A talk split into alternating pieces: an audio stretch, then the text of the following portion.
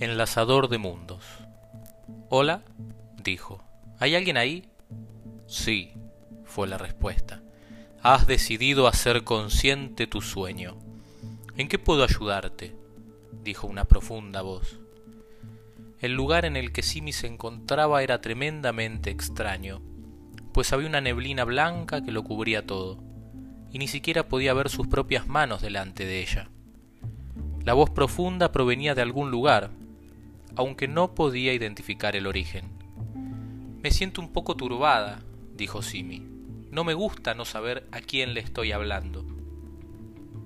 El panorama de los sueños muchas veces es un tanto engorroso para aquellas personas que tienen engorrosa su vida y sus asuntos.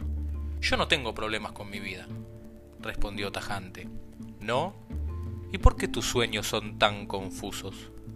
¿Por qué has utilizado copas de floripondio? ¿Por qué estás aquí hablando conmigo? Bueno, ahora que lo pienso, quizás sí tenga algún que otro problema.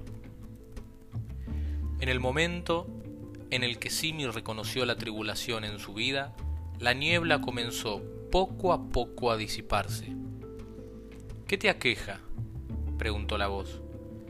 Creo que me molesta tener tanto peso sobre mis hombros.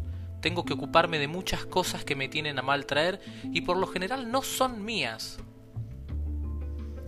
¿Y cuántas de esas cosas deberían haber muerto ya? ¿Qué? gritó desconcertada.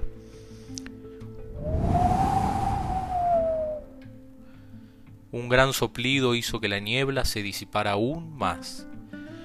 La muerte es necesaria para la vida, y así como la carne debe morir para más tarde que temprano, los hábitos también. En este caso, si sueles poner mucho peso sobre tus hombros, quizá sea momento de que esa actitud repetitiva en tu vida desaparezca. ¿Y cómo lo hago? Intentándolo.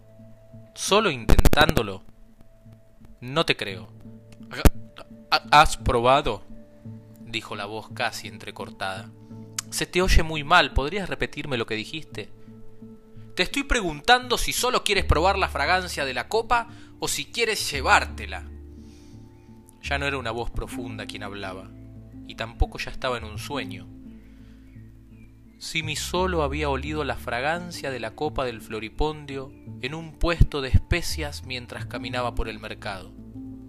Y al parecer, el espíritu del enlazador de mundos la tomó por sorpresa. ¿La llevas o no? gritó la anciana. No, gracias. Creo que es hora de empezar a soltar más.